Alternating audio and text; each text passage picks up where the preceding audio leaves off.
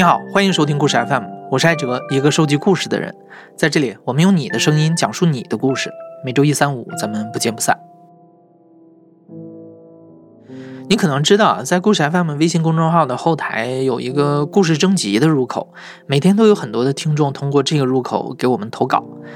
嗯，在这个投稿库里有一个类型是特别常见的，那就是心理疾病类的投稿。这些投稿的听众很多都是常年在和抑郁症、焦虑症、强迫症等等的心理疾病在做斗争，他们很想来故事 FM 讲讲自己的经历。这些朋友愿意把自己的经历和经验分享出来，甚至会讲很多特别隐私的事情。这些对故事 FM 的信任让我特别感动，也感到责任重大。所以我也有个打算，我希望等故事 FM 团队越来越大了，制作能力提升了之后，能单独辟出一个心理故事的专栏来，专门放这些朋友的故事。当然，这些都是后话了。回过头来说说今天的节目。那今天我们要播出的也正是一个心理疾病类的故事，它的名字叫做双向情感障碍 （bipolar disorder）。如果你看过美剧《Modern Love》现代爱情的话，其中有一集安妮海瑟薇演的那个角色，她一会儿会极度的亢奋，一会儿会极度的低落，那就是双向情感障碍的典型症状了。那说到双向情感障碍这个话题啊，没有人比故事 FM 的制作人靖远更适合来讲了。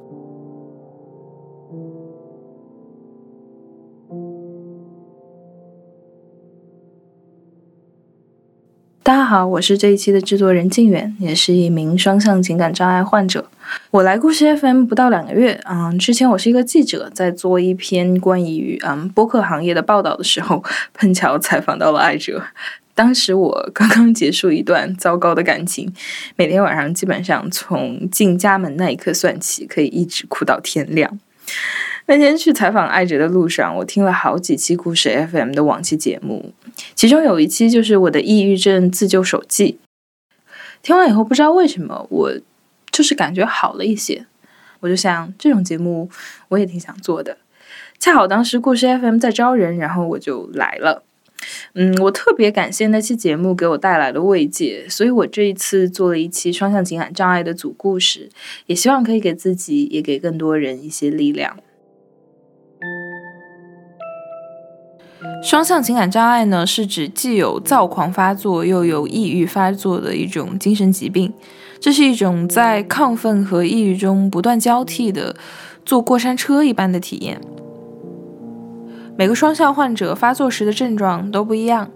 嗯，拿我自己来说吧，亢奋的时候呢，就是你会觉得你每一个感官的细胞都像刚刚做完 SPA 一样，非常的扩张，你去吸收这个世界上最灿烂的色彩，你会感觉自己无所不能，效率会变得特别特别高。但是抑郁的时候，你的感官就会全部的封闭，会失去所有的能量、感知和欲望。你没有办法运作，你没有办法入睡，痛苦就会像潮汐一样去淹没你的全身。你除了去绝望的等待那个潮水退去，也没有别的其他什么办法。为了保护隐私，我们对本期前两位讲述者进行了变声处理。双向情感障碍没有抑郁症那么的耳熟能详，很多偏抑郁向的双向患者会被误诊为抑郁症，偏躁狂向的患者也会被误诊成躁狂症或者精神分裂。我们的第一位讲述者叫月亮，从十五岁到二十三岁。他都曾经被误诊为精神分裂。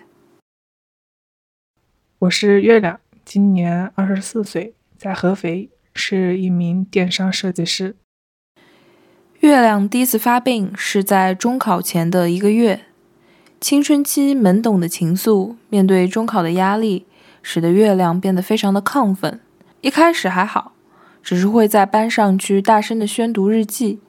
渐渐的，月亮开始情绪失常，伤心的时候会坐在地上哭，也会产生一些妄想。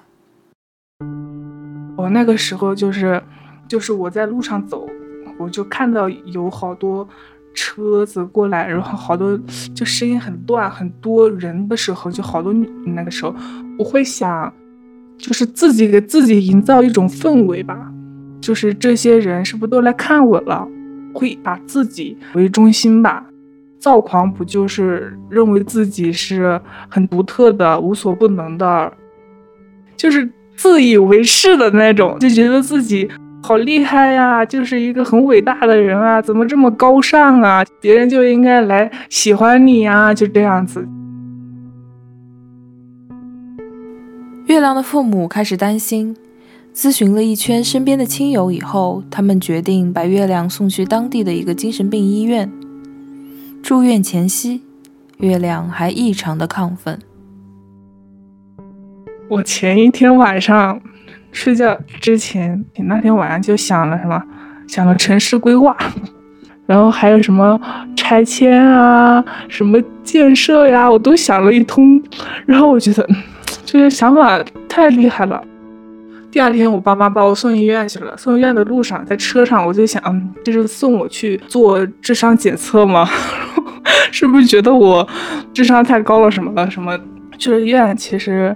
一开始都挺好的啊，很乖的那种，然后突然一个白大褂的医生出现，我一看那白大褂的，我就有点嗯，不太配合了，就开始挣扎，然后我爸、医生还护工三个人给我拖上去，拖到了医院。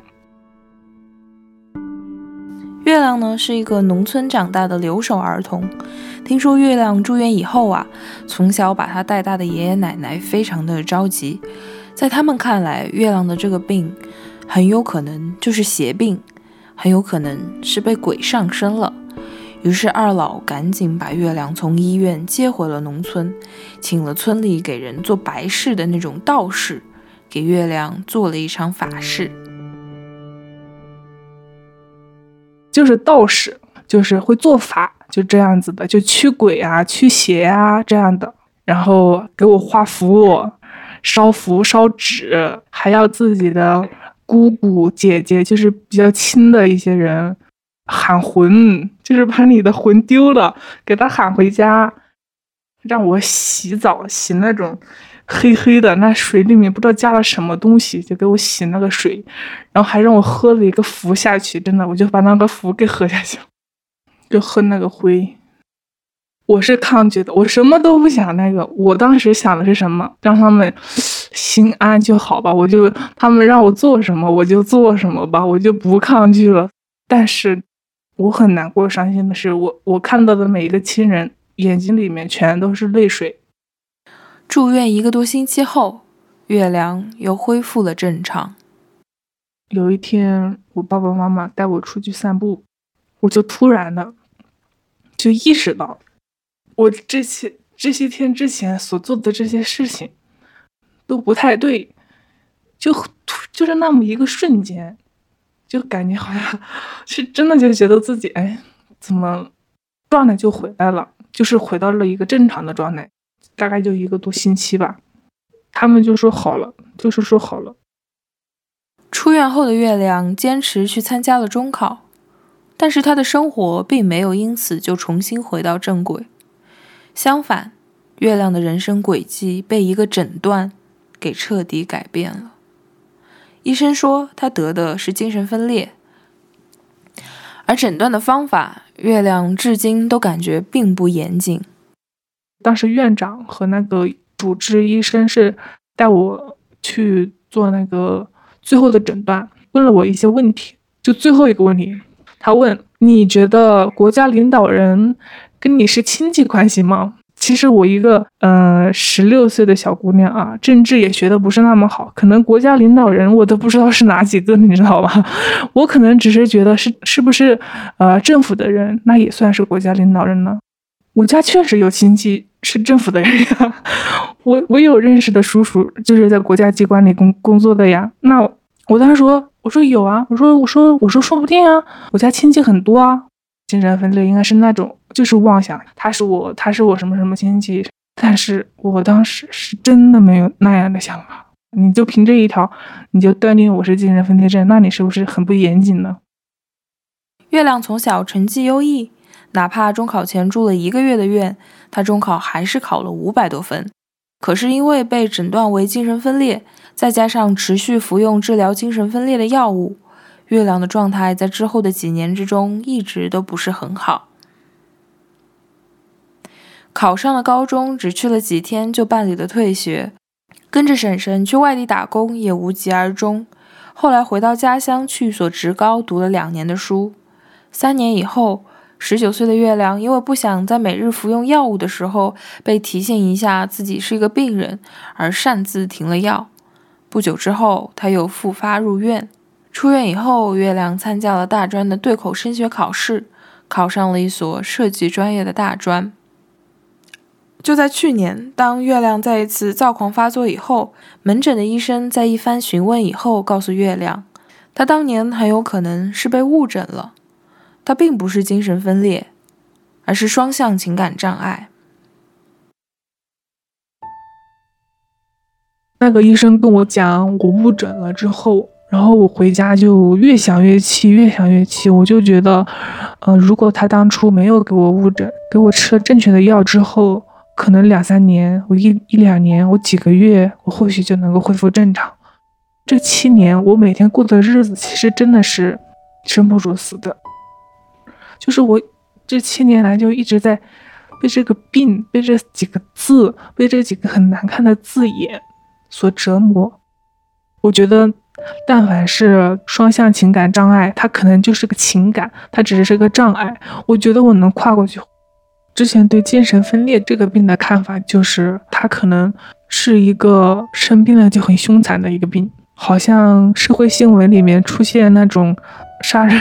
犯罪的可能出现的都是分，都是这样的人。我我一直把把自己归类为这样的一类人。我生这个病，我得吃药，我要控制它。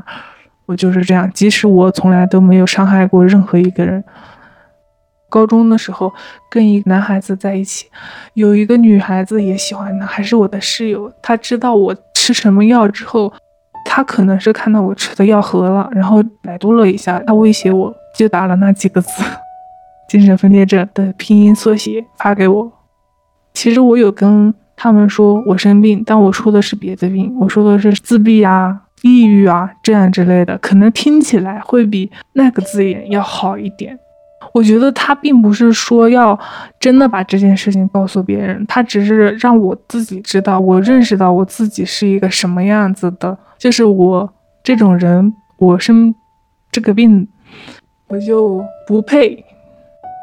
自从去年医生把月亮的药从治疗精神分裂改成了治疗双向情感障碍以后，月亮的状况有了明显的改观。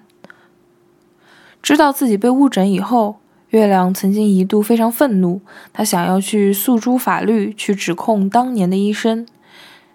但就和很多精神疾病患者所遭遇的一样，当他想站出来为自己讨回公道的时候，他面对的第一个阻碍是自己的亲人，他的爸爸。因为在很多精神疾病患者的家属看来，医生才是权威，而患者本人并不可信。我觉得我我要去 捍卫自己的权利。我有一个妹妹嘛，她是学法律的。我当时跟她讲了这个事情，然后她就说：“姐姐，这个事情我一定帮你。”他还去帮我问了他的老师，然后他老师就说：“可以，这种事情是可以那个的。”然后我当时就很开心，但是我我自己我也知道嘛，如果我一直都处于这种亢奋的状态，其实我得不到家里人的支持的，我是需要恢复到那种正常的，不这么咄咄逼人的状态，他们才会信任我。才会信任我。当年其实是被误诊了。尽管月亮试图让自己冷静下来，说服家里人相信自己的判断能力，但月亮的父亲还是拒绝了月亮指控医生的请求。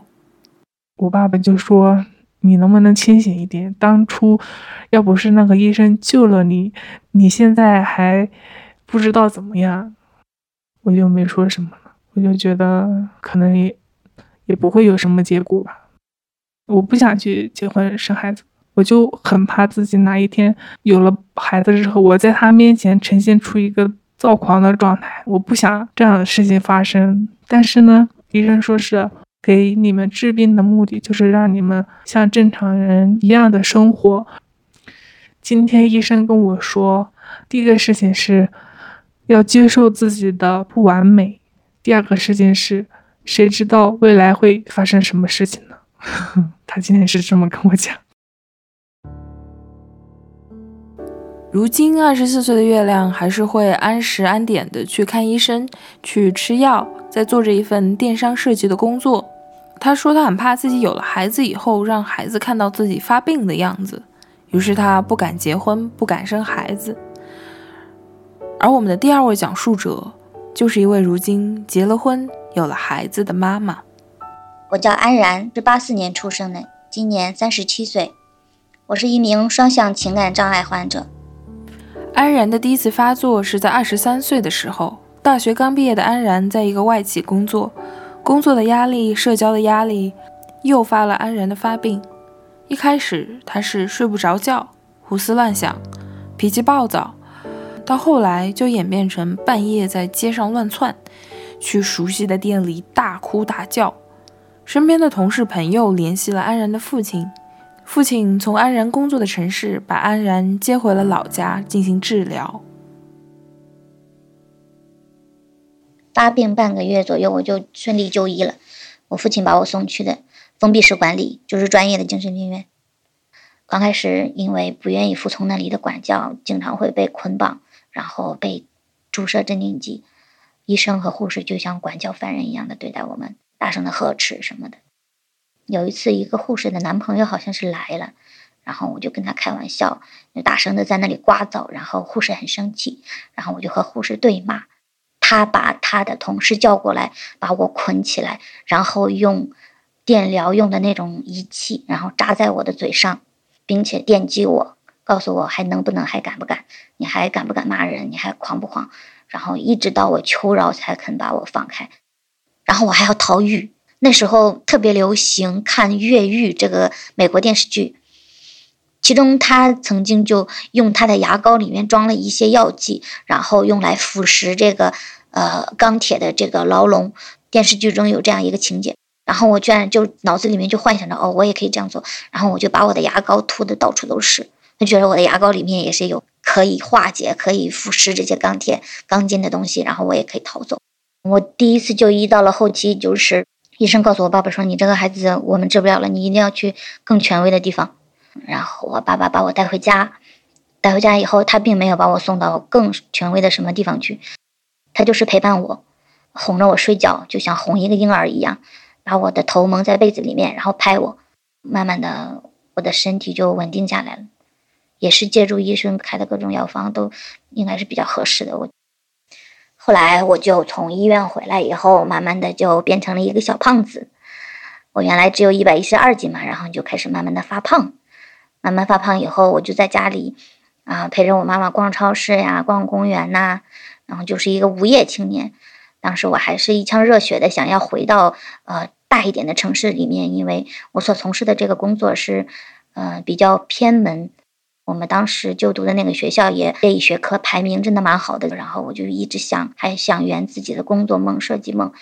老家里面没有太多对口的工作，我父亲就把我暂时安排到了他熟悉的一个呃一个企业里面，我去干那个现在这个排版设计的工作。我对自己发胖这个事情一直很介意。我就自己断药，想减肥。我非常确定我的发胖就是药的效果。他用的这些药剂，一种平衡剂，它就是促进你的食欲，然后稳定你的情绪。然后断药了大约有，也就是一两个月的时间，我就第二次发病。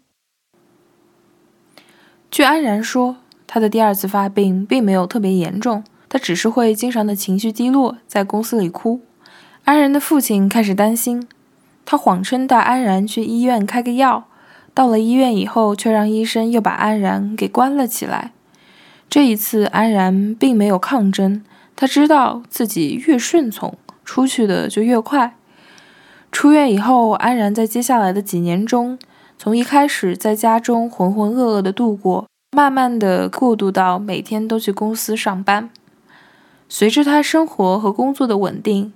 安然也在二十六岁那年通过相亲认识了她现在的丈夫。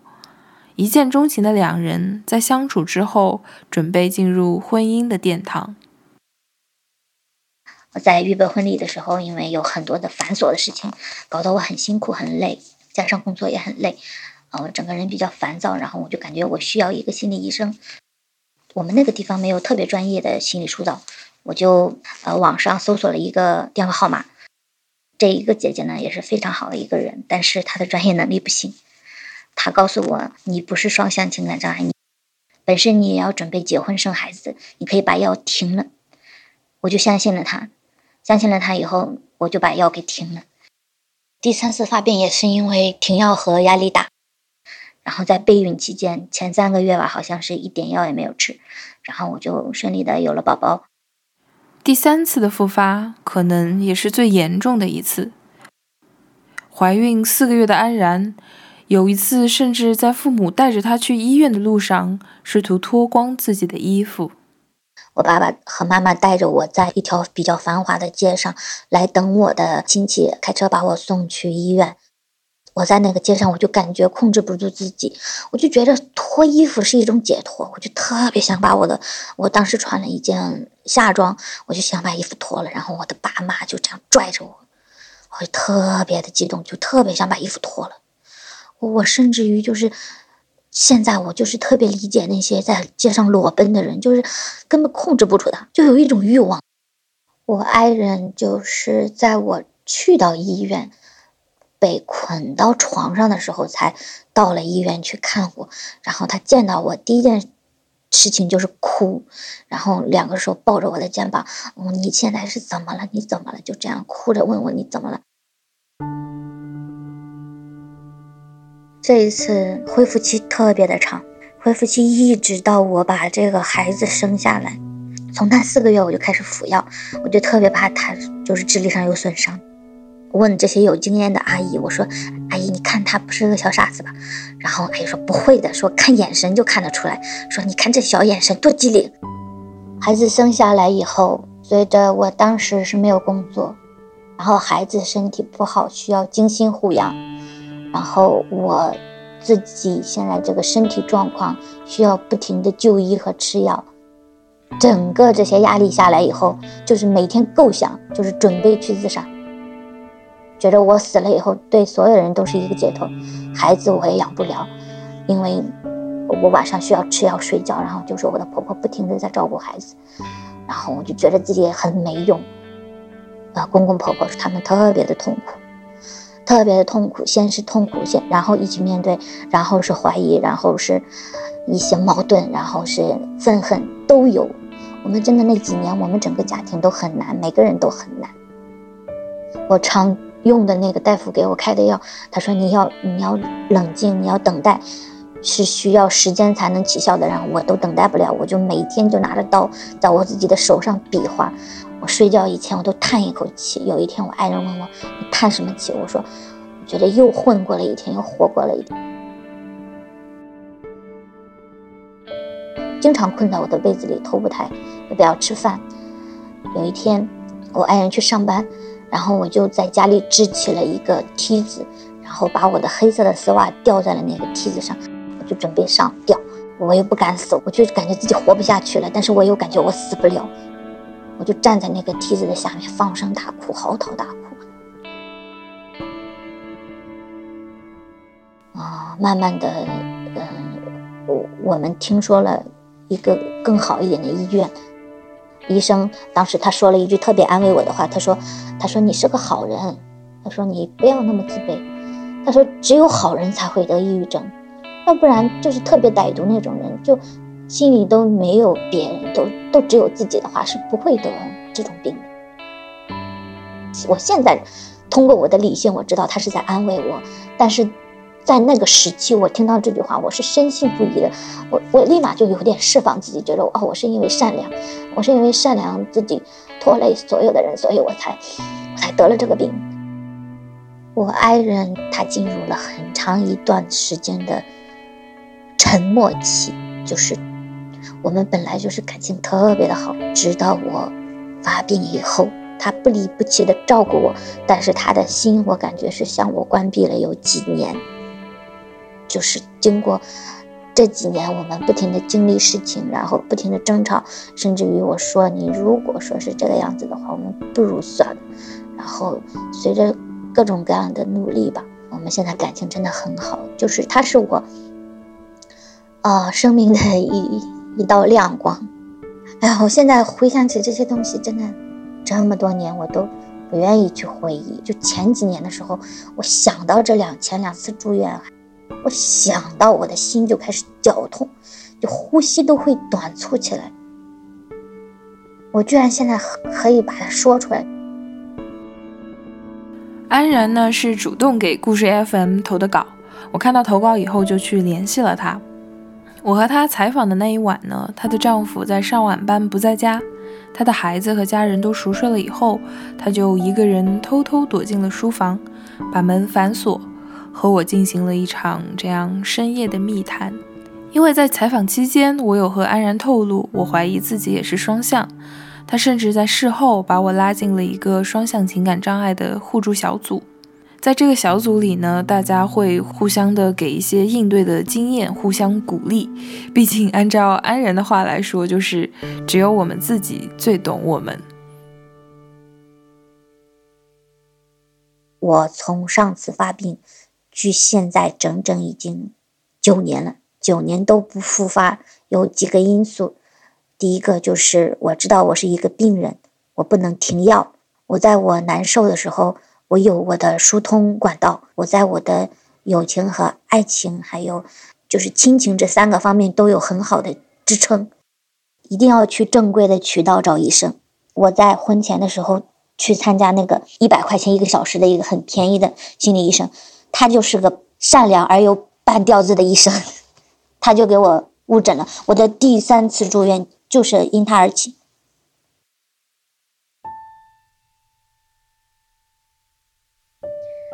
我现在的心情就是，我绝对不会停药，再一再二再三了，我不能再四。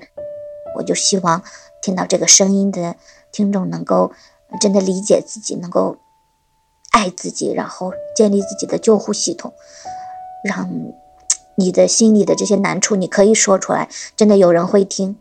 像知乎啊，像百度贴吧这些帖子上，这些地方都很多的很善良的医生啊。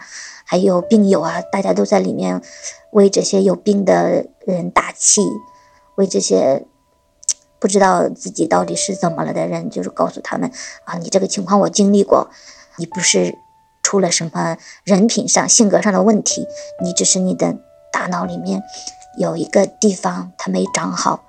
它出现问题了，但是我们还是有办法的。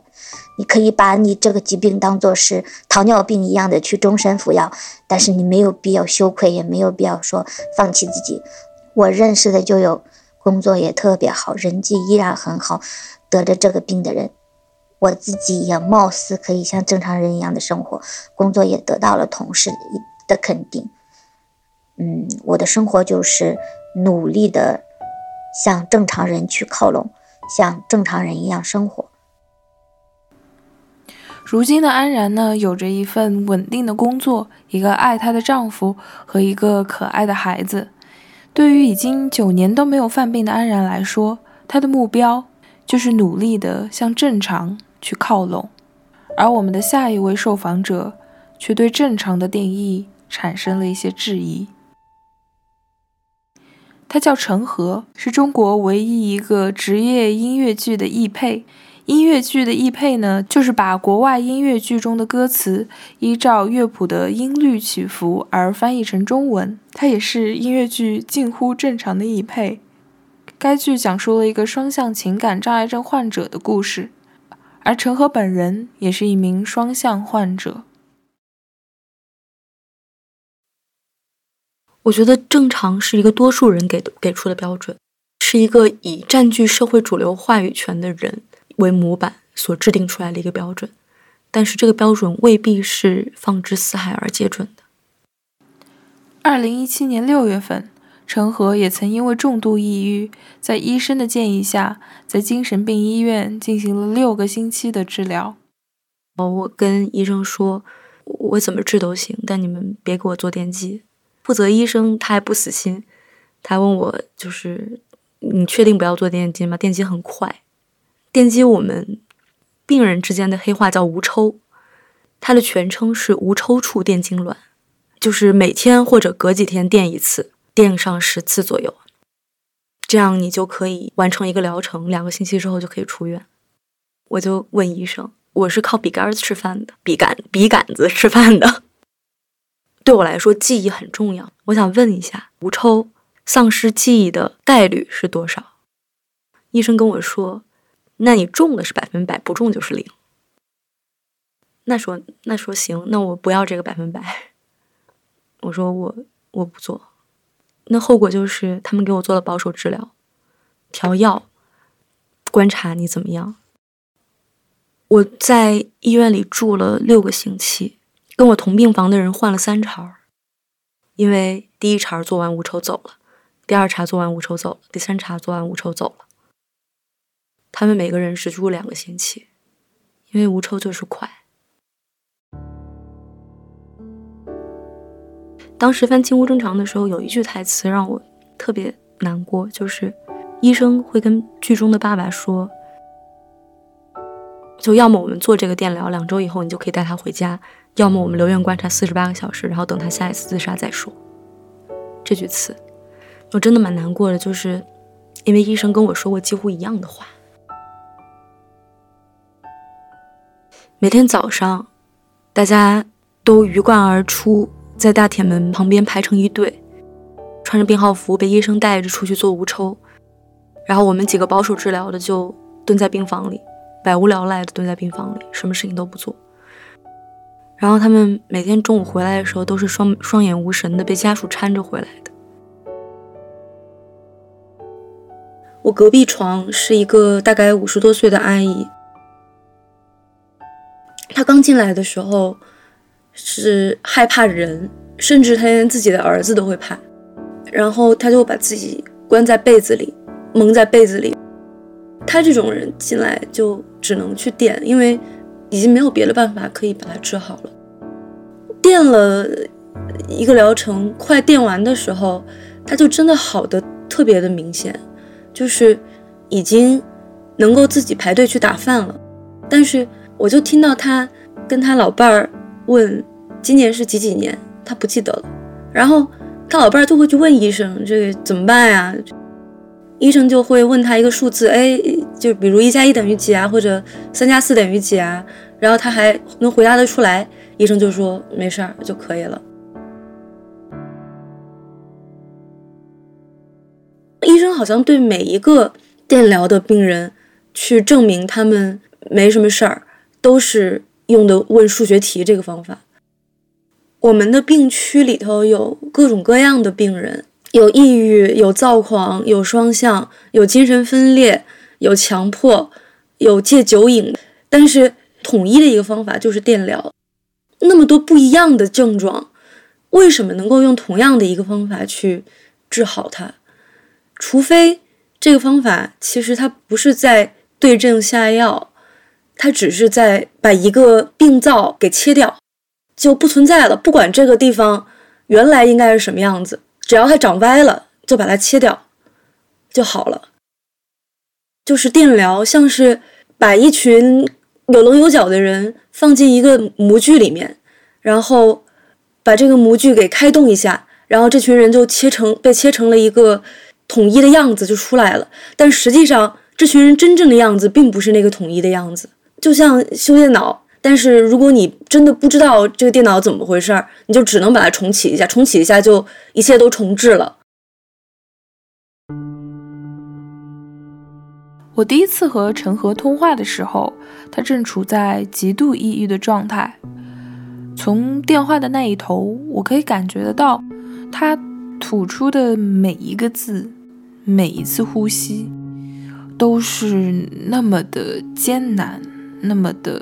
疼痛，嗯，于是呢，我就我就打断了他关于专业方面的叙述，我就开始讲自己抑郁的时候一些不堪的经历。渐渐的，他放松了下来，他的表达和呼吸都开始平缓、顺畅。我就是想告诉他，我也有相似的经历。你可以此时此刻把我当做一个同病相怜的人，而不是一个陌生的记者。你不需要在我面前强撑着你自己职业的那一面。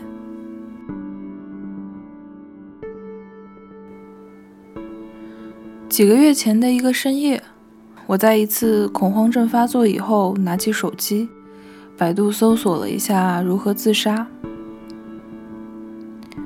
屏幕上跳出了一个自杀干预的热线，我就鬼使神差般的拨打了那个号码。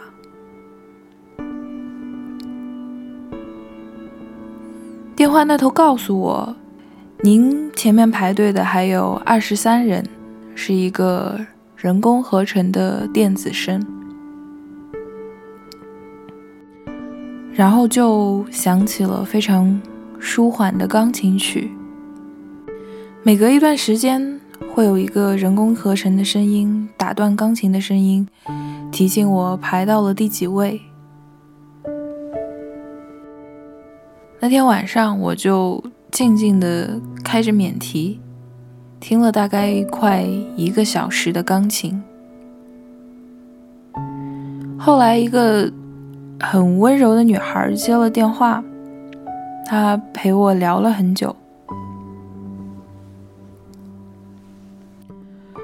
其实那天晚上最治愈我的，并不是那个女孩和我的对话，而是我最开始听到的那句人工合成的“您前面排队的还有二十三人”。听到那句话的时候，我就放松了一些。嗯，然后我的羞耻感也少了一些啊，我就觉得啊，原来今天晚上不止只有我一个人熬不下去了，我就想象着有二十三个人，他同样的就是。非常痛苦的躺在床上，嗯，外放着同一首钢琴曲，在这个夜晚陪伴我。我觉得，嗯，那个夜晚多了一些温暖。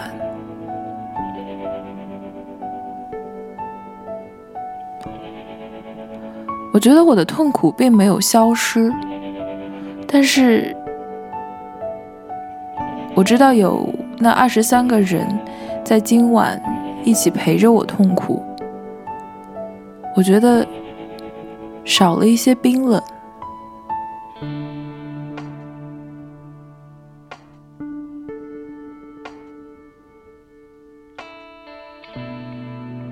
台湾女作家林奕涵，她在读到大三的时候，曾经因为抑郁症而不得不休学。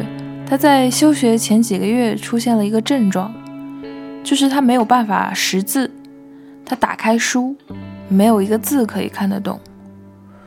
而这样的事情我也曾经遇到过。就在不久前，我采访过艾哲的那篇关于播客的稿子，我到现在都没有写出来，因为我当时不认识字了。我看着每一个字。但是那些字对我来说失去了意义。嗯，这件事情呢，它听上去非常的荒谬，因为我是一个记者。嗯，我没有办法跟我的主编去解释说，啊，我交不了稿子是因为我看不懂字了。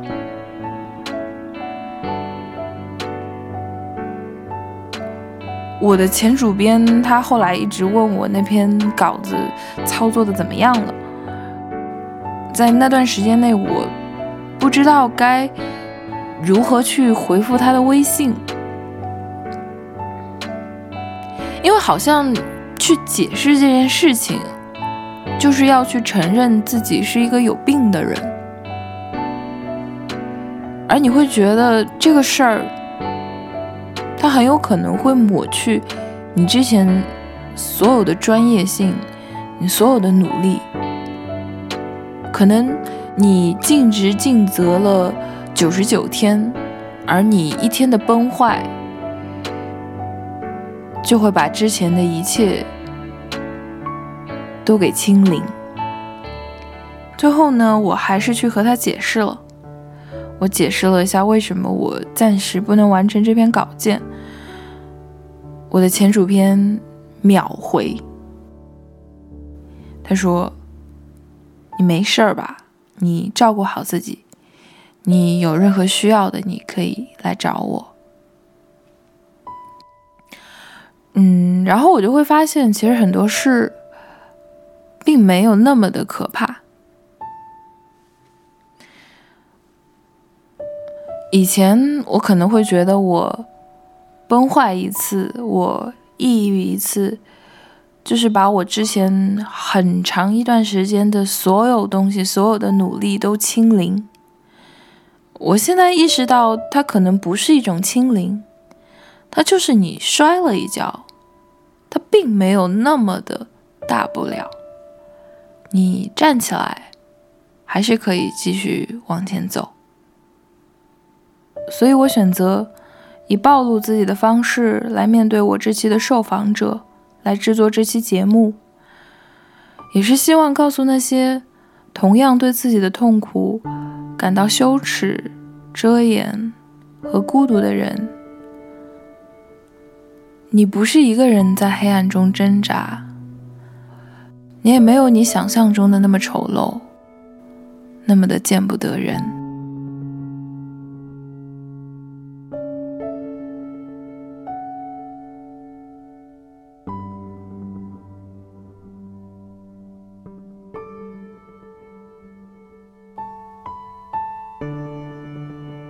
好，那么现在就到了福利环节。呃，在我们的微信公众号“故事 FM” 的评论区留言，说出你在情绪或者心理困扰方面的故事，获得点赞次数最高的前三名呢，我们将每人赠送两张音乐剧《近乎正常》下半年的北京场门票。注意是北京场，非常期待看到你的评论。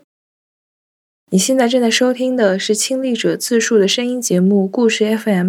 我是制作人静远，本期节目由我制作，声音设计桑泉。感谢你的收听，咱们下期再见。